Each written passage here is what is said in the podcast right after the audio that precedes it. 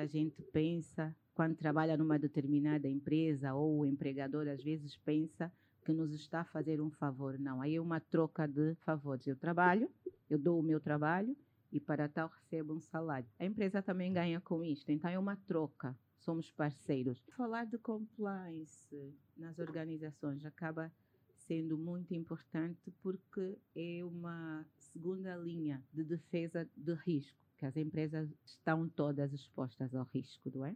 Gosto de cumprir os objetivos que me são atribuídos. E acho que tive a sorte, porque há pessoas que não têm e que têm esses, esses valores todos, mas trabalham com os líderes que são destruidores de pessoas. Mas eu não tive a sorte de, de passarem pela minha vida grandes líderes que identificaram este valor e ajudaram a potenciar. Hoje em dia, infelizmente, temos poucos líderes, temos muitos chefes do eu é que sei, eu é que mando, eu é que posso. É, é, triste isso. Um conselho que eu considero muito importante: a gente, quando tenta entrar, empreender, temos que pensar que o, o maior ativo de uma organização, por mais pequenina que seja, são as pessoas. Então é olhar para as pessoas eh, como sendo, tendo esta importância, sendo este ativo sendo este capital imensurável. E porque se nós motivarmos as pessoas, elas depois também movimentam tudo o resto, nos vão ajudar. Cabe puxar o lado da liderança, né? Olhar para as pessoas como seres humanos que têm sentimentos, têm emoções, têm uma base, têm família e vivem todos os problemas desta sociedade. Porque quando olhamos para as pessoas apenas como máquinas, como uma pessoa que eu preciso para atingir um objetivo, muito depressa esta pessoa vai fazer simplesmente porque precisa daquele salário do final do mês e não tão motivada. Outro conselho é saber ouvir porque todos nós temos algo para ensinar, assim como temos algo para aprender, e quanto mais ensinamos, muito mais nós aprendemos. Portanto, se cada um de nós fizer o seu papel na sociedade, fazer tudo para impactar as pessoas uhum. que passam na nossa vida, saber conversar, o que é que tu queres ser na vida? Qual é o teu objetivo de vida? Então, em função disso, procure livros, não é? Direcionados para aquela matéria que tu queres crescer. Porque livro foi escrito por alguém que já viveu determinada experiência, que estudou para fazer um livro. Não se... Pronto. Estamos todos muito céleres, estamos todos a correr. Uhum. Nós estamos a correr muito para a vida. A vida está muito urgente. E se nós dermos conta, estamos a perder também muito com essa correria acabamos ficando sem saúde, acabamos ficando todos muito ansiosos. Estamos doentes. Mas eu penso nessa geração mais nova. Chega no trabalho, aquilo para já é uma luta de poderes. É um disse que disse, é, a gente soube porque falou mal deste, porque queimou aquele. Opa, enfim, e isto aí é, é, é, um efeito bola de neve. As pessoas acabam estando no trabalho, estão totalmente desmotivadas, as pessoas estão lá a trabalhar porque querem ter, querem ter o cargo, querem ter o bom carro. O que eu noto nesta, nesta geração, sem querer desprestigiar ninguém, uhum, uhum. é muito imediatista. Gosta sempre de começar por cima. E nem sequer pensam que hoje quem está lá em cima se calhar fez. Se calhar porque alguns até não fizeram, né? Eu sei que também a, a vossa referência é complicada, uhum. porque vocês acabam tendo estar a viver isto, que hoje teve um colega na faculdade, amanhã você vem para uma empresa como técnico, mas o, teu colega já é administrador, porque tem um QI de quem uhum. indica. Olá, sejam todos bem-vindos a mais uma edição do podcast Voices and Echo.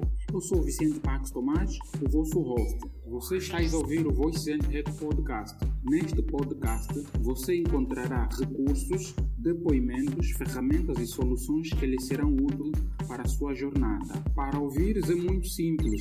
Pesquise por Voices and Echo Podcast no iTunes, Google Podcast, Spotify ou em outra plataforma de sua preferência, onde ouves podcast. Contamos e partilhamos histórias reais e conectamos pessoas através do áudio. E desde já agradeço-lhe por ouvir o episódio de hoje.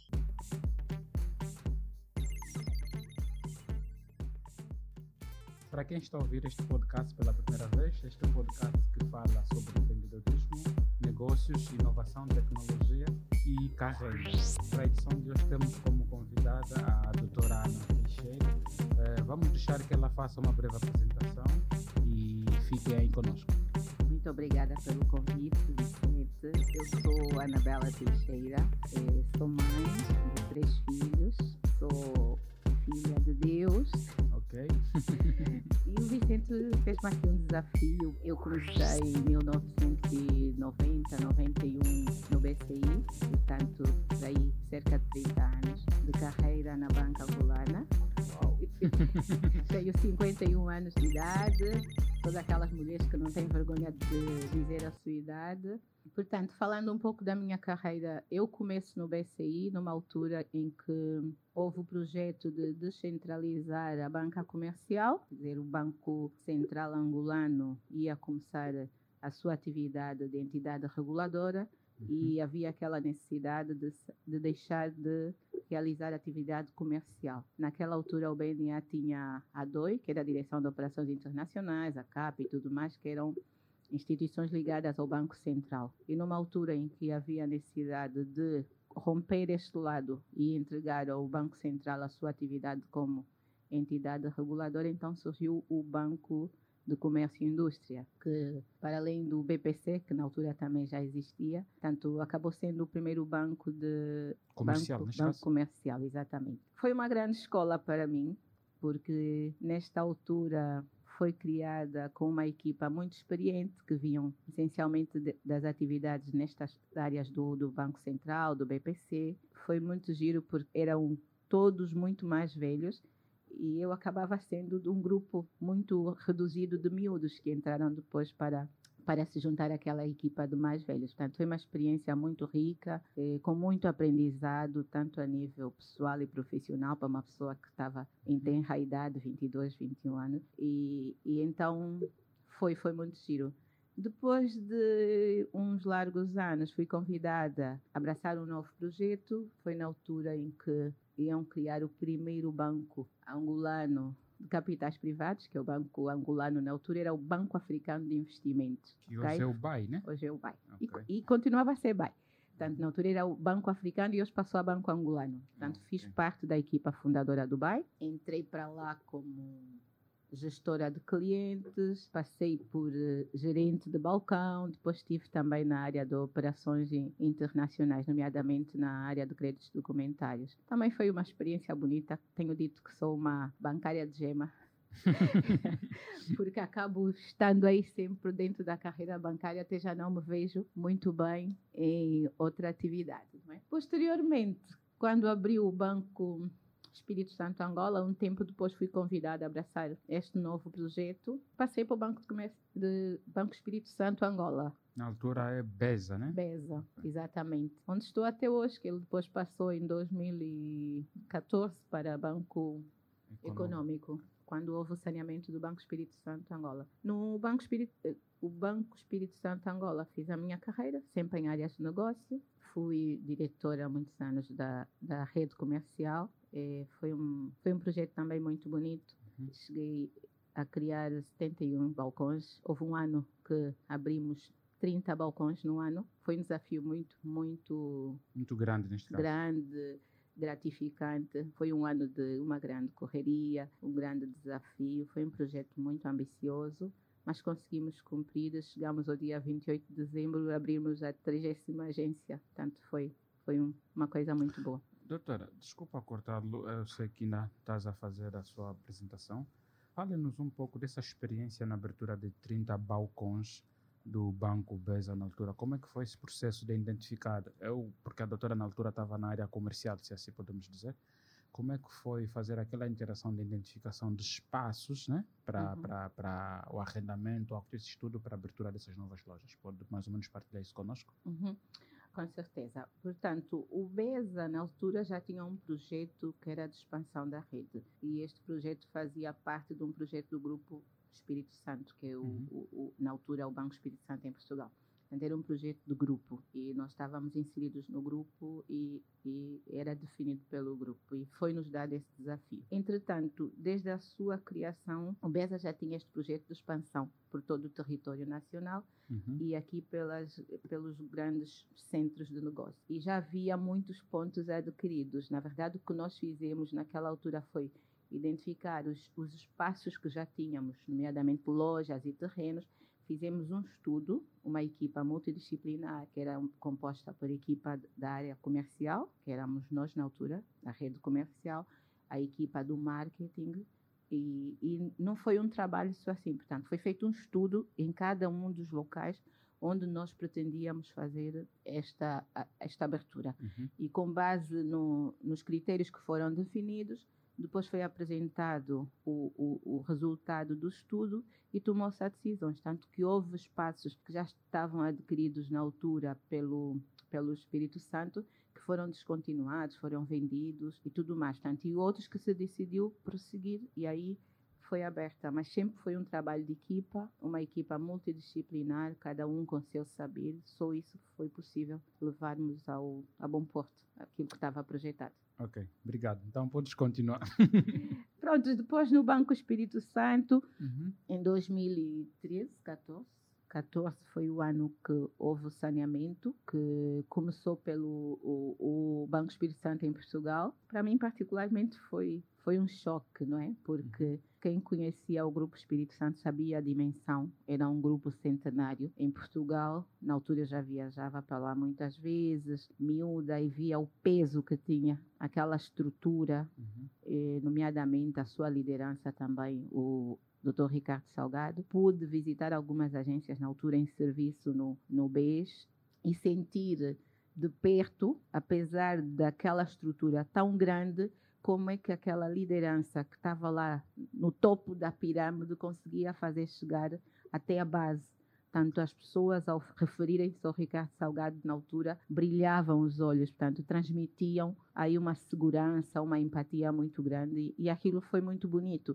Então, um dia destes, penso que foi num domingo à noite, eu me lembro disso, estava em casa, estava-me a preparar para ir dormir e o meu marido chamou-me, Bela, corre, vem cá rápido, estava no SIC Notícias e vinha no rodapé, última hora, foi o saneamento do BES, portanto, o BES foi declarada a falência, que iam partir em dois bancos, eu apanhei um choque tremendo com aquela notícia, por ter vivido, conhecido e estar dentro do, do próprio grupo, não é? Uhum. Pronto, e daí foi em cascata, não é? Dois dias depois, estava aqui o, o, governador do Banco Central da Angola também anunciar o saneamento do Banco Espírito Santo Angola. Prontos, a partir daí foi um processo de altos e baixos.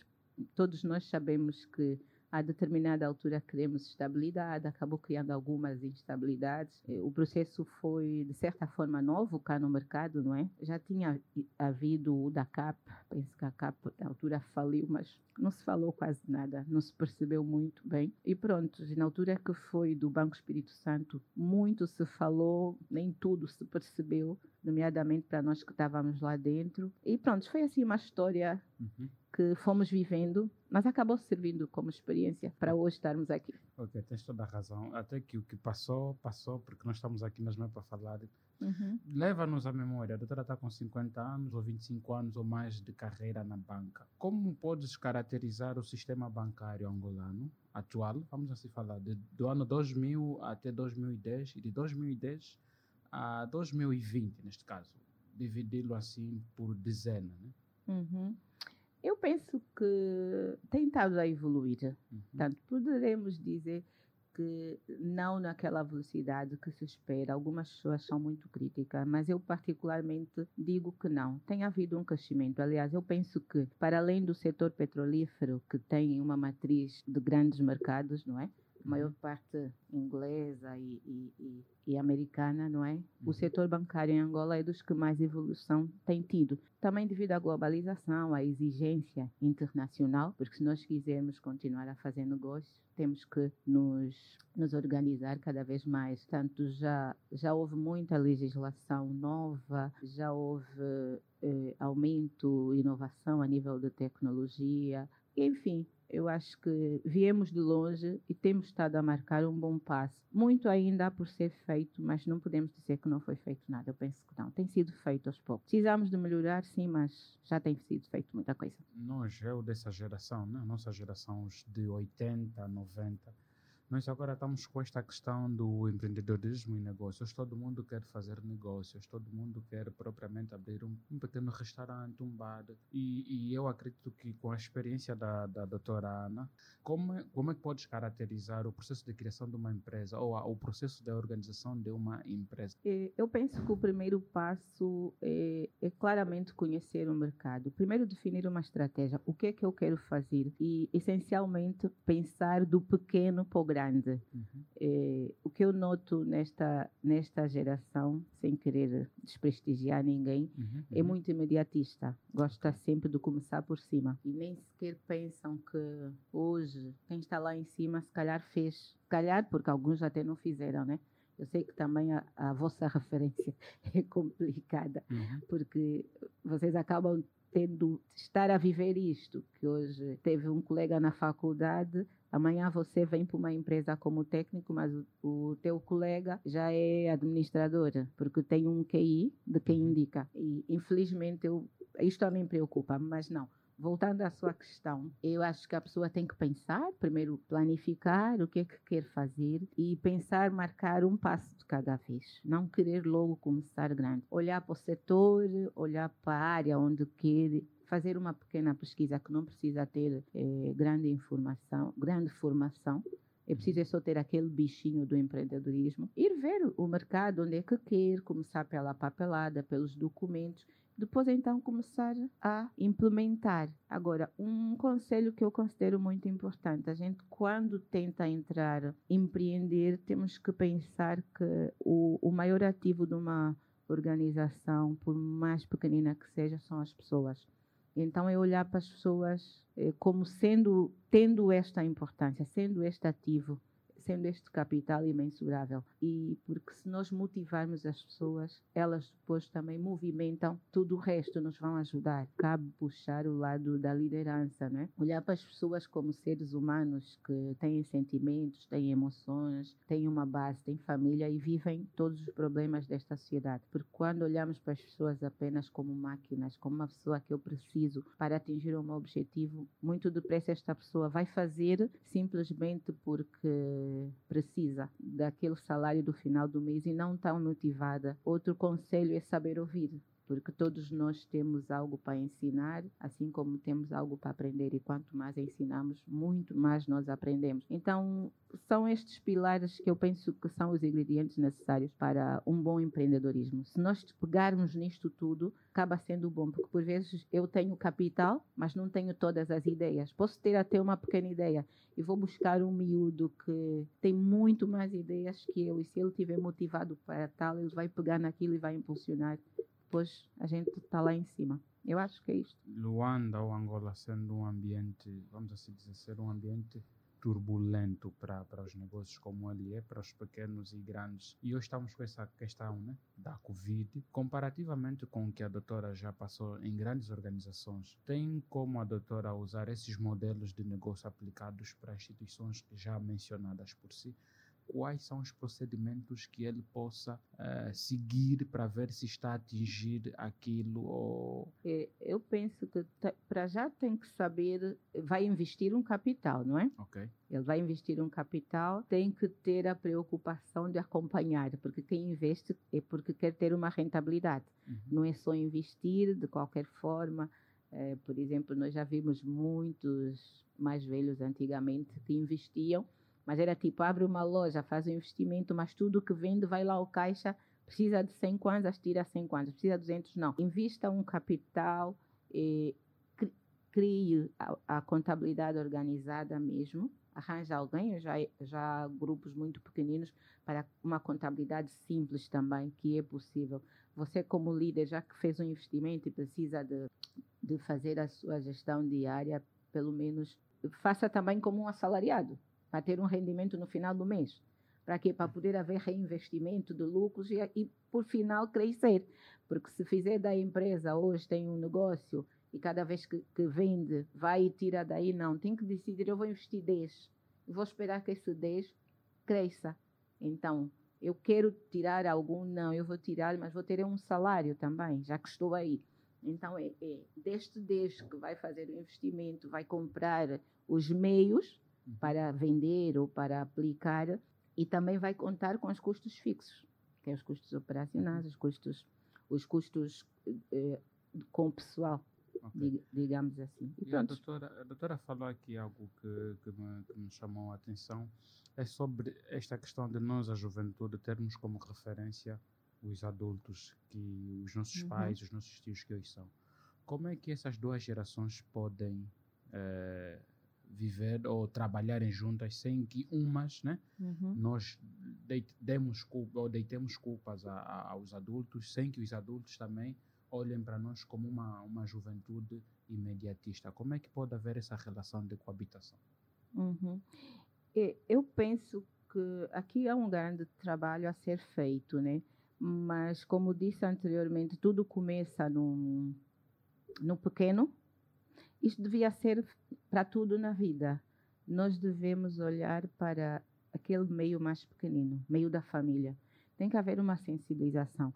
É certo que hoje, e às vezes faço esta análise, acredito que os valores estão totalmente invertidos. Há famílias que, com o custo de vida tão elevado, um pai que não tem como colocar um pão à mesa para os seus filhos, ele não tem moral para estar aí a orientar, a organizar. Eu penso em tudo isso, apesar de, graças a Deus, não estou assim tão mal olhando para isto, mas eu consigo analisar este uhum, lado, porque eu uhum. também vim, vim, vim de baixo, de famílias humildes. É, mas tudo começa pela família. Acho que aqui, essencialmente, o governo tem muito a fazer, porque é dele que depende a educação, ok? Educação das famílias. Mas nós também no nosso lugar onde estamos, devemos promover a mudança, educar os nossos filhos, incentivá-los a respeitar os mais velhos, a serem humildes, a saberem olhar para um ser humano como um ser humano, saber respeitar independentemente da classe social, do, de como está vestido, que isto tudo não é o mais importante, porque por trás deste tem uma pessoa com valor poderia estar no nosso lugar ou mais acima. Portanto, se cada um de nós fizer o seu papel na sociedade, fazer tudo para impactar as pessoas uhum. que passam na nossa vida, saber conversar, saber ser conselheiro, eu acho que isto depois, aos poucos, vamos ajudar e vamos saber ter essa interação. Há uma frase que acho que é do Mahatma Gandhi, seja a mudança que tu queres ver no mundo, né? Às vezes nós só queremos culpabilizar. Esse miúdo não tem educação. Mas será que eu já ouvi este miúdo? Por que, que ele está assim? Pronto. Estamos todos muito céleres, estamos todos a correr. Uhum. Nós estamos a correr muito para a vida. A vida está muito urgente. E se nós dermos conta, estamos a perder também muito com essa correria. Acabamos ficando sem saúde, acabamos ficando todos muito ansiosos. Estamos doentes, não é? Okay. Uhum. Estamos a correr muito, oh, oh Vicente queremos tudo. Já viu que uma pessoa às vezes não tem tempo para ligar para um familiar, não tem tempo para sentar para um familiar. Não posso, porque tenho muito trabalho, tenho muitas reuniões. E o fim de semana também não tenho tempo. Mas se este familiar morrer, eu vou parar dois dias para ir ao funeral, oh. para ficar no óbito. Voltar a trabalhar meio-dia para ir me sentar. Já viu que seria mais gratificante eu parar este tempo para estar com ele em vida? Até doentes nos hospitais e nós estamos a perder. Uhum. Isto tudo está-se a perder e, e, é muito triste, porque o ser humano é um ser muito especial. É uma criatura de Deus. Deus nos criou a sua imagem e semelhança. E acredito que deve estar muito triste com tudo o que se está a passar. E quando eu digo isto, eu olho para aqui, para o nosso mercado angolano, mas está a ser muito em todo o mundo. As pessoas estão muito, estão muito eufóricas, com muita pressa, estamos a correr, estamos todos muito ansiosos e não estamos a reparar nisto. Felizmente, os outros mercados que são mais evoluídos têm um psicólogo que acompanha. Nós, então, aqui, se ouvirmos falar que alguém vai ao psicólogo, pensamos logo que é doente, que é uhum. maluco. Mas não. Não sei se o Vicente acompanhou. Temos tido situações de jovens que se atiram do, do prédio abaixo. Ainda recentemente acho que houve dois casos. Uhum. Opa, a sociedade está doente. Nós precisamos de parar um pouco. Enfim, é complicado, mas temos cada um de nós ter esta preocupação de fazer alguma coisa pelos outros nem que seja só nos nossos filhos. Uhum. Porque nós, ao passarmos estes valores para os nossos filhos, eles também vão levar um pouco daquilo que aprendem em casa. É certo que em casa, na rua, acabam encontrando situações diferentes, mas eles têm algo também diferente. Epá, enfim. Eu, eu, eu vejo muito mais essa, essa correria que a nossa geração está com ela, não a dos nossos pais. Eh, exemplificando propriamente nas organizações, quer na, nas organizações de trabalho, né? Ou Uhum. quer no círculo de amigos. É que todo mundo quer ter. As pessoas não querem ser. Exatamente. Eu acho que o grande problema está aí. Se a gente conseguir re- reaver os nossos valores, né, os nossos valores morais, é, ok, eu venho desta família, eu não preciso, eu não preciso ter isto para que eu seja isso. Eu sou o Vicente porque eu sou o Vicente. Mas uns não, eu sou o Vicente porque tenho isto.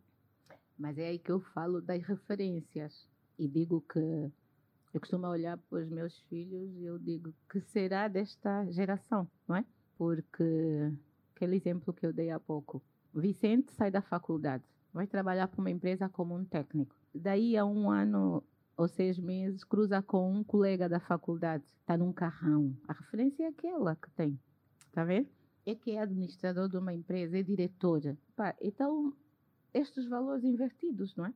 Não estão a ter o crescimento e a base necessária, nem sequer para estarem nestes cargos, porque independentemente da experiência, a experiência profissional, digamos assim, técnica, precisam das competências comportamentais, de saberem gerir as emoções.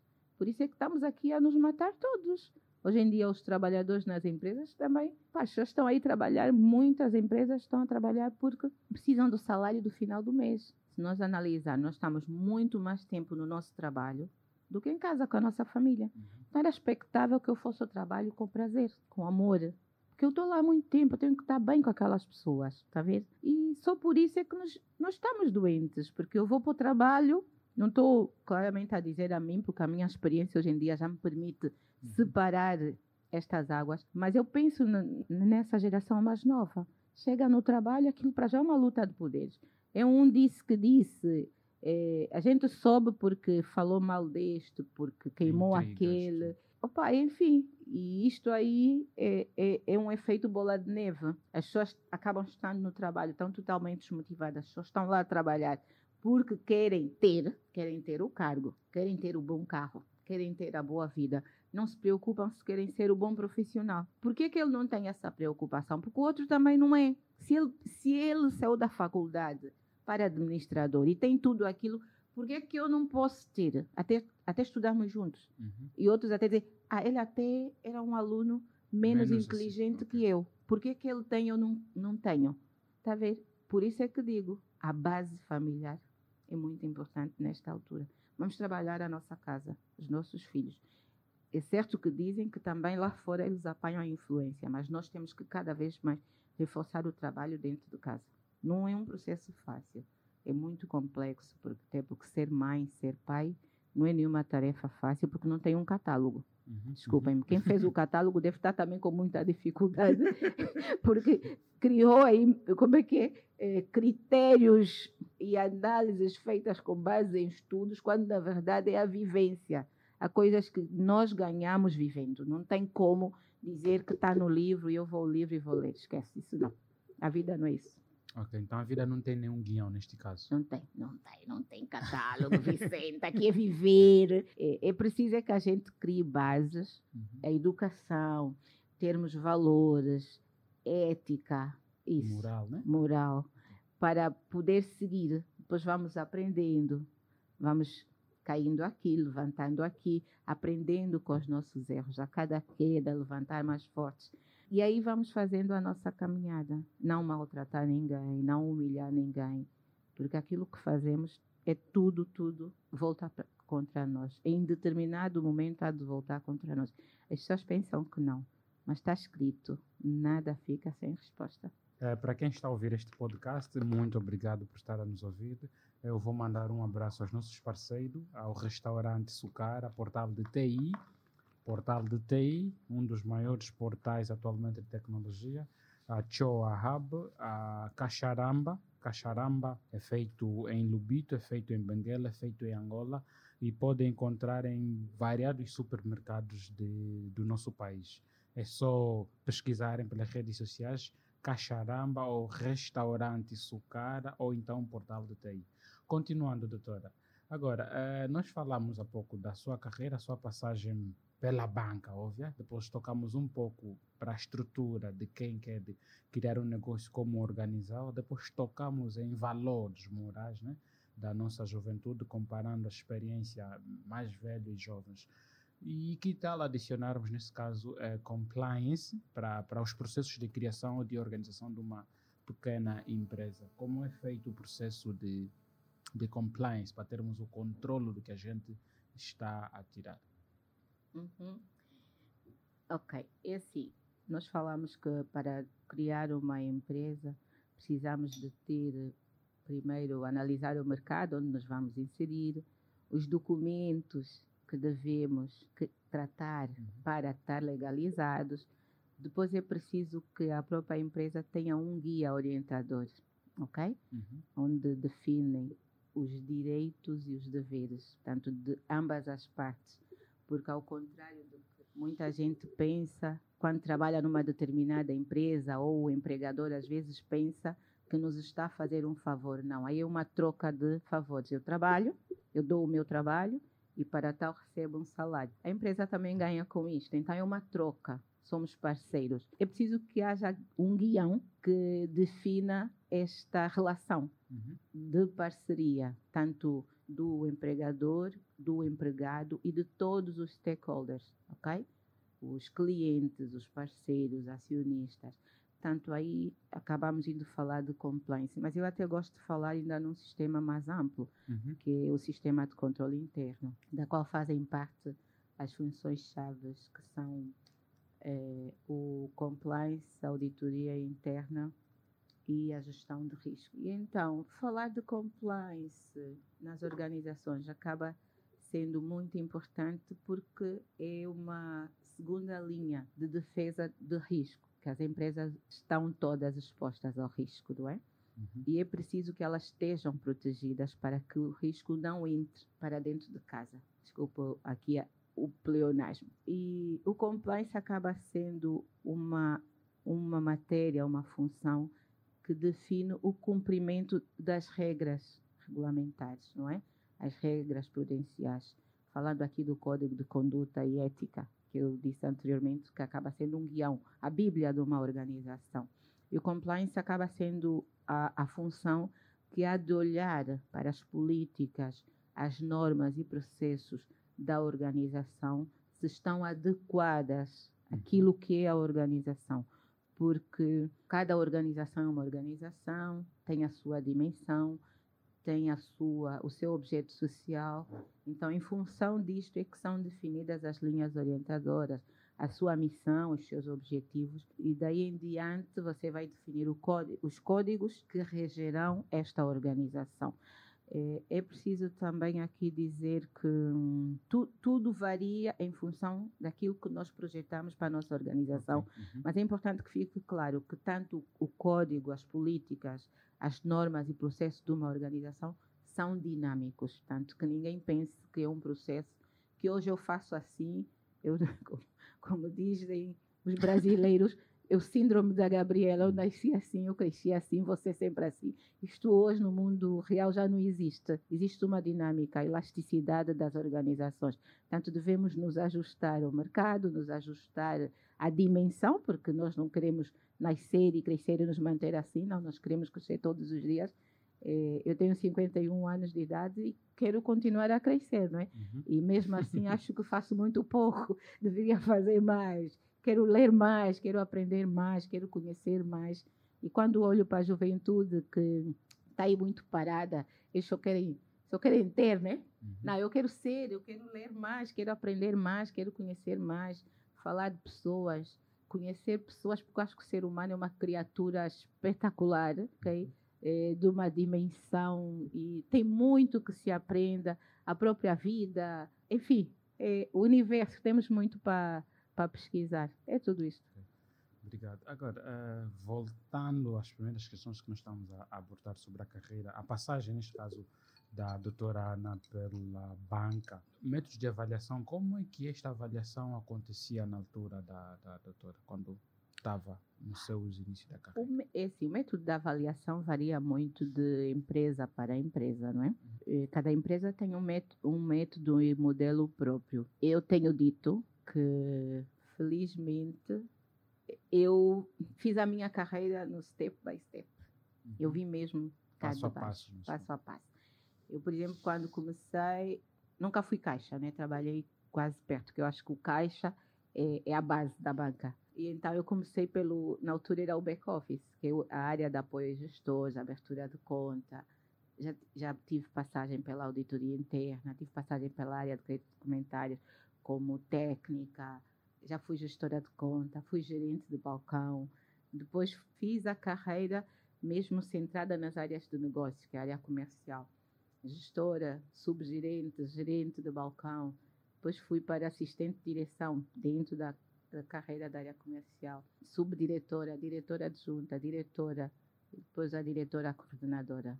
Posso dizer que foi tudo por mérito, porque sempre dei o meu melhor. Uhum. Eh, porque também gosto de trabalhar, eu gosto do que faço. Aliás, quando eu estou a trabalhar em fases que não esteja tão bem, é muito frustrante para mim, porque eu gosto do que faço. Aliás, são muitos anos a fazer quase o mesmo, que não é o mesmo, né? Uhum. Acaba havendo mudanças, mas é dentro da mesma, das mesmas Minha. matérias. E sempre gostei de inovar. Depois é um aspecto muito importante. Por exemplo, enquanto estive na rede, cheguei a ser líder de uma equipa de perto de 600 pessoas, mais de 600 pessoas, diretora comercial de 73 balcões na altura do Banco Espírito Santo e ainda o Banco Econômico também, apanhou-me lá algum tempo. E é gratificante a pessoa lidar com os mais novos. Nós, por exemplo, na altura tínhamos uma política de empregar jovens, porque as áreas de negócio, as áreas comerciais, os balcões nos bancos, houve uma determinada altura que havia muita fraude e muitos vícios. Uhum. E nós tínhamos definido é, a, a admissão de jovens em início de carreira, que nunca haviam trabalhado. Foi uma estratégia definida internamente que eu acho até que surtiu efeito. Quem, quem se lembrar naquela altura, é, no início dos anos 2000, o BES acabava sendo o banco que não tinha quase fraude nenhuma, quando o mercado era assim, cheio de fraude. Mas uhum. por quê? Porque nós investíamos nos miúdos não tinham vícios, estavam a entrar para a universidade, outros estavam a, a sair do décimo segundo. E, e aquilo foi uma situação muito gratificante, porque eram jovens e ensinaram-me, aprendi muito com eles e eles comigo. E acabou se, se, criando aí depois uma relação como se fosse uma mãe a orientar, está vendo? E a uhum. gente acabava identificando pelo comportamento, ajudar a moldar as pessoas tanto que até hoje eu recebo muito carinho, muito carinho. Até de pessoas que eu já nem sequer me lembro, é verdade. Ainda em tempos houve um colaborador que trabalhou comigo, já estava fora da minha área há mais de quatro anos, e na altura que ele se foi embora do banco, fez-me um e-mail. Eu, quando recebi, eu disse: Ai meu Deus, não vejo esta pessoa há mais de quatro anos. E fez-me um e-mail, eu até chorei, porque, pá, derramou aí muita emoção, disse coisas que eu já nem me lembrava. E para dizer que recebo muito carinho diariamente, de pessoas que já não estão no banco, uns pedem uma amizade nas redes sociais, dizem, ah, foste minha boss. Eu vou olhar, aí, pá, nem me lembro desta pessoa. Okay. E, e, enfim, não sei se já perdi-me da pergunta, né? não, não. Perdeu-se, mas não faz mal. Isso também é bom porque o podcast está, girado, está virado hoje em torno da doutora Ana. Então, podes trazer à memória questões pessoais e está tudo ok. e aí, prontos. A nível de carreira, opa, eu posso, falo por mim. Eu tive esta carreira, eh, tive também, posso dizer assim, a sorte de, de, de, ter passado na minha vida grandes líderes, tive mesmo. Eh, não, não vou citar nomes, mas tive grandes pessoas que passaram na minha vida que me ensinaram muito, coisas que não têm valor, não tem mesmo, não tem, é imensurável. Que, que valorizavam, que valorizam a pessoa como tal. É uma coisa que eu recebi uhum. e faço tudo para passar. Eu recebi muito, muito. Não sou como técnica, como aquela pessoa. Acho que conseguiram olhar para mim como uma pessoa com potencial, que gosta de trabalhar, uhum. exploraram isso de mim, porque eu também sempre disse que, opa, se quiserem, escravizem, porque eu gosto de trabalhar. A minha mente quando eu tenho um projeto, enquanto eu não acabar, às vezes não durmo. E quando eu quero fechar um, um trabalho, eu faço do início até o fim. Se for preciso ficar toda a noite, eu gosto de fechar, não gosto de ter temas pendentes. Mas isso é um, é um hábito que já vem de longe. Eu, desde o tempo de, de escola, que se o professor tivesse alguma queixa de um, de um determinado exercício para fazer, não gosto de ficar com pendentes, digamos assim. Gosto de fazer. Para, é as pessoas que me apontem por outras falhas, não, mas não porque deixei de fazer algo. Gosto de cumprir os objetivos que me são atribuídos. E acho que tive a sorte, porque há pessoas que não têm, que têm esses, esses valores todos, mas trabalham com os líderes que são destruidores de pessoas. Uhum. Mas eu não, tive a sorte de, de passarem pela minha vida grandes líderes que identificaram este valor e ajudaram a potenciar, mesmo, ajudaram a potenciar. E sou grata por esta fase da minha vida, por tudo isto que eu recebi. E a melhor forma de homenagear estas pessoas que passaram pela minha vida é, é tentar passar isto para os outros, não é? E acho que, que, às vezes penso que será que estou a fazer certo uhum. ou não, mas quando recebo o carinho, aquilo que tu disse há pouco, então me faz crer que sim, alguma coisa eu aprendi e alguma coisa consigo transmitir e, e sou muito grata por isso, muito, muito grata uh, não fugindo muito, porque se nós formos a ver atualmente uh, o que faz com que muitos técnicos ou muitos profissionais abandonem certas instituições, uh, muitas das vezes são os chefes direito, o comportamento dos chefes direito, e que muitos preferem abandonar uma certa organização. Mesmo que essa, essa organização seja das melhores, mas se estão a trabalhar com alguém que é incompreensível, não valoriza a pessoa e tudo isso, e a pessoa acabam indo-se embora, né? Eu costumo dizer que hoje em dia, infelizmente, temos poucos líderes, temos muitos chefes do eu é que sei, eu é que mando, eu é que posso. É, é triste isso. Por isso é que eu digo que eu tive a sorte lá atrás, né? Uhum.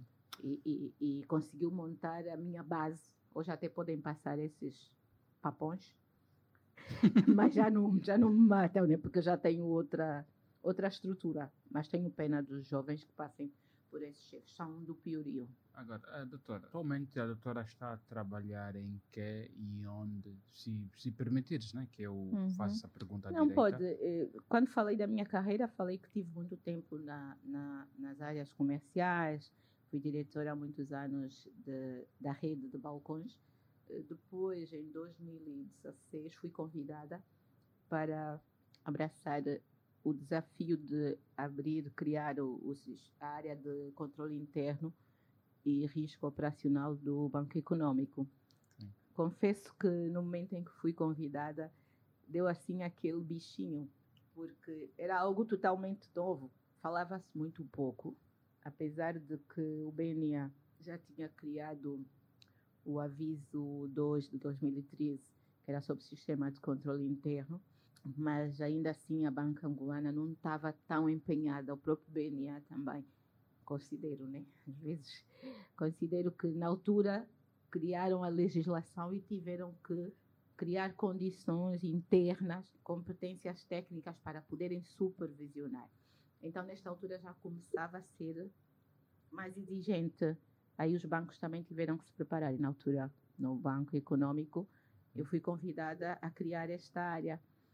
E, como disse, foi um, um momento que me assustou um pouco, porque estava habituada à área comercial, às áreas de suporte, e tive aquele receio. Mas fui, tive muita gente a me desejar boa sorte e força, e dizer que eu podia, que eu iria conseguir, e eu dizia que não, não percebo, o que é, que é isto, pai, o que é que eu vou fazer?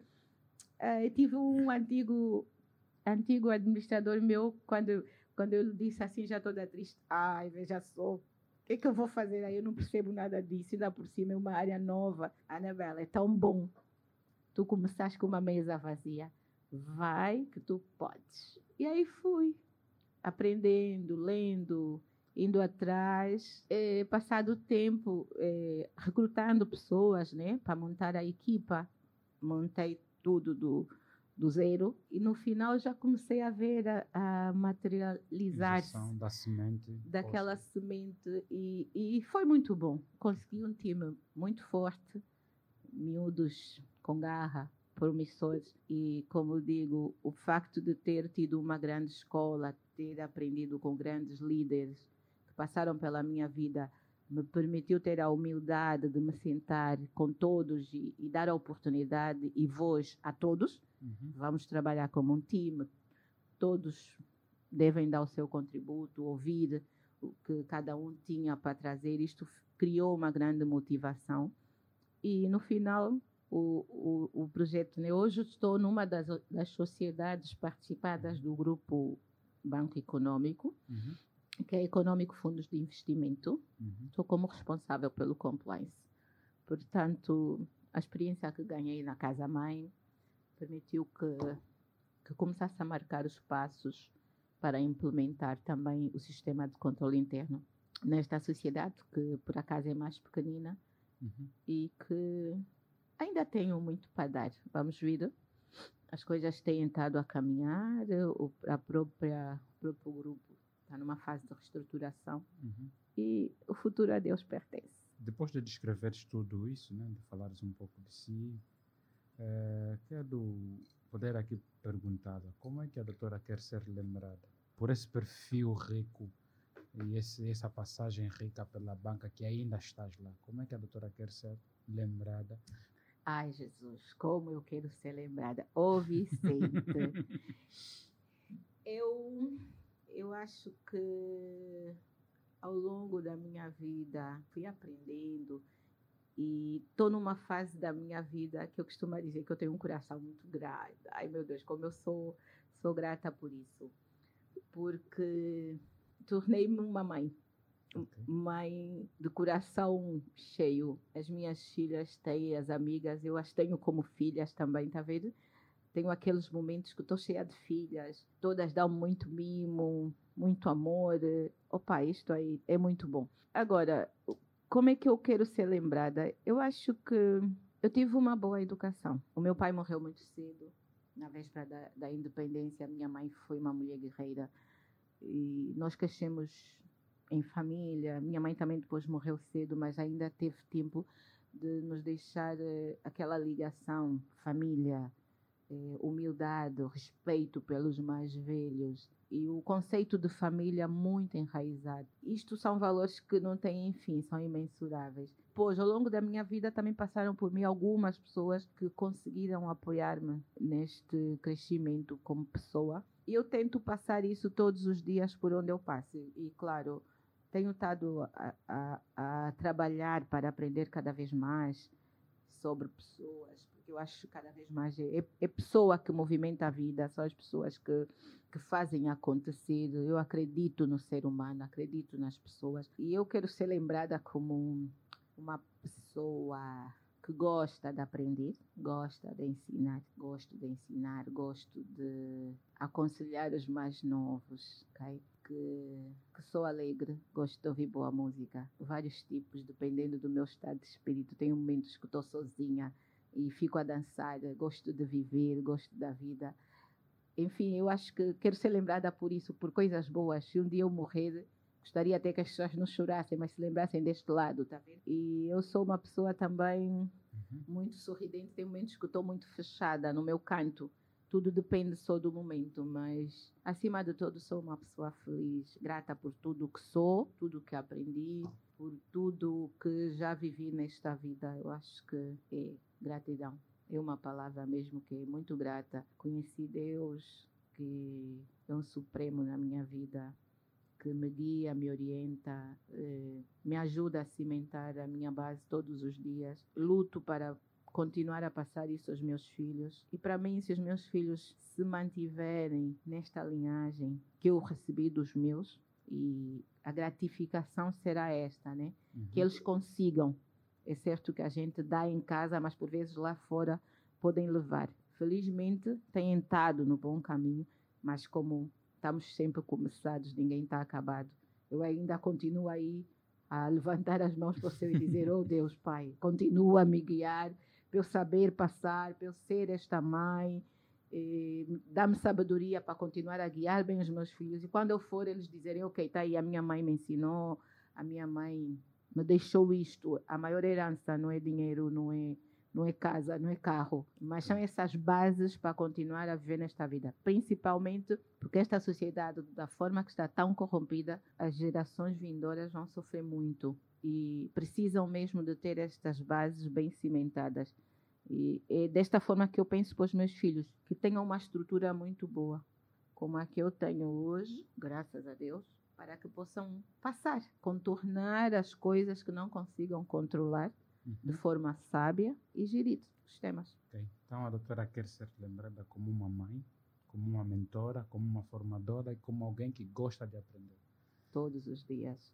E, e, e aqui um dos objetivos que eu tenho e que ainda estou a trabalhar, preciso ainda trabalhar muito, uhum. é mesmo passar este conhecimento, porque não diria conhecimento acadêmico ou profissional, mas conhecimento da vida. Passar isto para os mais novos, aquelas pessoas que estão a vir agora, jovens que às vezes estão a viver uma depressão, uma ansiedade, nem sequer percebem que estão a viver isto. E isso é um dos objetivos que eu tenho. Preciso é só de estudar mais, ler mais, trabalhar mais, sistematizar para poder passar, ser uma boa mentora, um coaching. Esse é um dos grandes objetivos que eu tenho. Nós vamos ajudar no que der, no que for possível.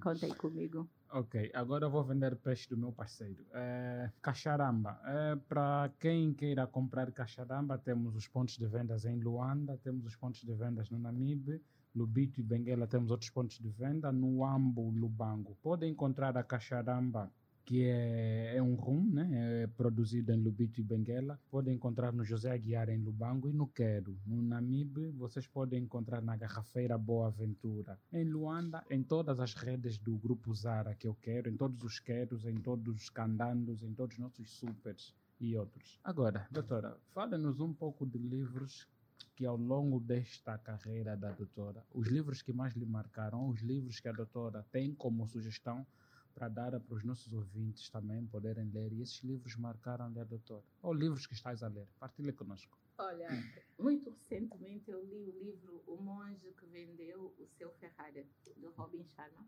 Uhum. E agora, por acaso, comecei a ler o Sabedoria e Liderança, também do, do Robin Sharma.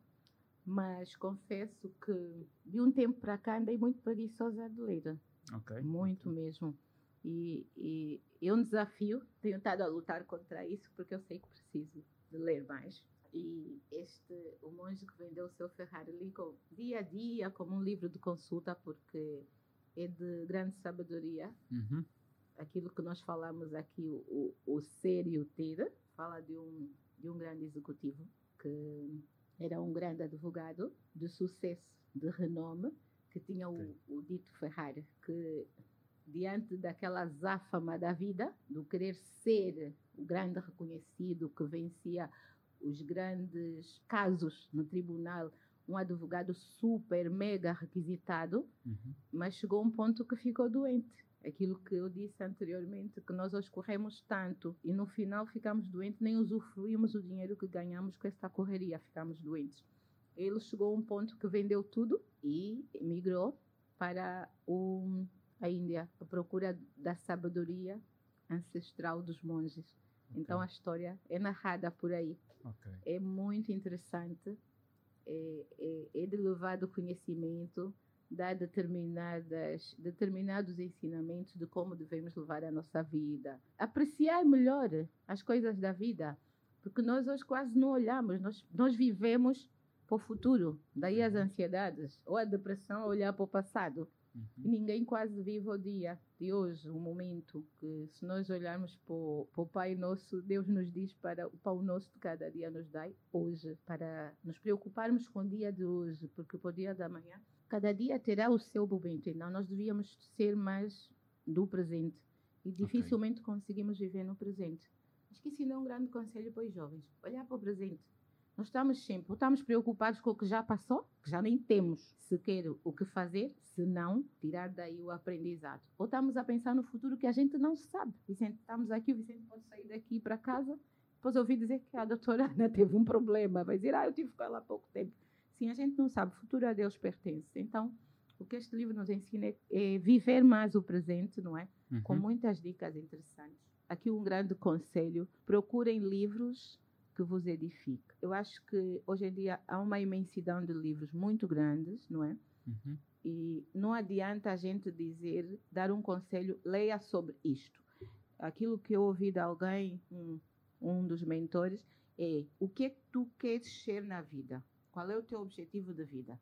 Então, em função disso, procure livros, não é? Direcionados para aquela matéria que tu queres crescer. Porque livro foi escrito por alguém que já viveu determinada experiência, que estudou. Para fazer um livro não se faz um livro qualquer. E que depois acaba estando a, a receber uma mentoria Uhum. do autor do livro, não é? Ok, sim, sim. Pronto, então a gente vai ler porque cada pessoa tem o seu objetivo. Eu hoje, por exemplo, o, o meu foco é liderança e desenvolvimento humano. Eu acho que cada vez que eu conheço as pessoas, quero conhecer ainda mais. E então eu estou muito focada para aí, sobre pessoas, porque primeiro quero crescer eu como pessoa para poder passar aquilo que eu disse que quero ser mentora de pessoas, apoiar as pessoas no seu crescimento pessoal, apoiar as pessoas no crescimento das suas carreiras e quero montar isto para dar. E é por aí que eu vou ler. Agora, quando se trata de leitura, o que eu aconselho é que cada um primeiro saiba onde é que quer ir, para depois Uhum. então definir o tipo de leitura. Hoje, se fizer um Google, vai lá, eu quero livros sobre o tema tal, sobre liderança, vão lhe dar aí uns tantos. Inclusive, vai ver eh, comentários em que as pessoas vão, vão fazer eh, as análises do que, das, das experiências que viveram com cada um dos livros, e eu acho que é muito por aí. Não gosto muito de dizer, leia aquele livro, às vezes até posso dizer, né? Mas eu acho que livro é algo muito pessoal, tem a ver com aquilo. O Vicente hoje está aqui com o podcast, está a falar de empreendedorismo, se calhar vai se preocupar muito com o empreendedorismo hoje, porque Uhum. crescer neste ramo, não é? Se eu disser, olha, vai ler lá o monge, se calhar não vai lhe interessar ainda tanto.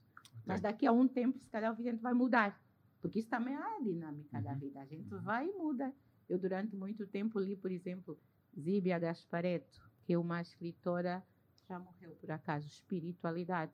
E se for ver que eu também venho muito de uma base Espírito. espiritualizada. Conhecer, na verdade, é o conhecer a vida, os enigmas da vida, não é? Conheça a verdade, a verdade nos libertará. Conheça-te a ti para, mais depressa, mudando o teu mundo, mudamos o mundo exterior, porque eu não consigo mudar o Vicente. Eu consigo mudar a mim, a minha atitude, o meu comportamento e vai levar a que tu também mudes. Agora, se eu quiser, ah, o Vicente tem que ser assim, tem... a gente está batendo o ceguinho, não pode. Preocupar-se sempre conosco. E sempre tive esta, esta necessidade. Ainda não estou lá. Atenção, tenho ainda um caminho longo, mas estou no processo. E tenho esta, este interesse. Eu quero crescer, quero mudar, quero me conhecer mais, quero melhorar. Tenho muitos aspectos para melhorar. Tenho muitos. E estou no processo. é estando no processo que eu digo na doutora, estamos nos últimos minutos do nosso podcast. Eu aprendi muito e desde já quero antes de mais agradecê-la por disponibilizar o seu precioso tempo para nós, porque quem nos dá tempo está nos dando muito mais coisa. Então eu aprendi esta conversa. Espero que este não seja o primeiro e último podcast que vamos ter com a, com a doutora. Poderão vir mais podcasts ao longo dos tempos. E para quem ouviu-nos, agradeço-lhe, muito obrigado. Subscreva este podcast, podes nos pesquisar no Sou- SoundCloud, né? Google Podcast, Apple Podcast, Spotify, onde nós estamos. E sugerem, caso vocês acharem que este episódio é muito interessante, sugerem para outras pessoas para que eles possam ouvir e assinarem pelo canal. Eh, doutora, estamos nos últimos minutos, tens alguma mensagem a deixar? Primeiro, parabenizar por esta iniciativa, né? Desejar-te todo o sucesso do mundo. Obrigado. Acho que és um jovem eh, empreendedor, eh, dos poucos jovens que eu vejo que gosta de ouvir, humilde. Continua a ser esta pessoa, mantém-te sempre por aí, independentemente de veres outros ou não a irem por outros caminhos. Acho que o caminho estás no caminho certo. E enfim, para quem nos ouve, agradecer, deem todo o apoio necessário. Vamos tentar deixar a nossa semente para este mundo que é, é muito interessante. Sejam felizes e amemos-nos uns aos outros. Obrigado. Obrigada, eu. Tá. Caras do sonho do Cucalaquiaco ao Quinganga Mapacala e do Bundila até ao Quimbumba. Para mais informações ligue 928 49 87 24 ou 925 93 75 54 ou escreva por e-mail garasdossoio.gmail.com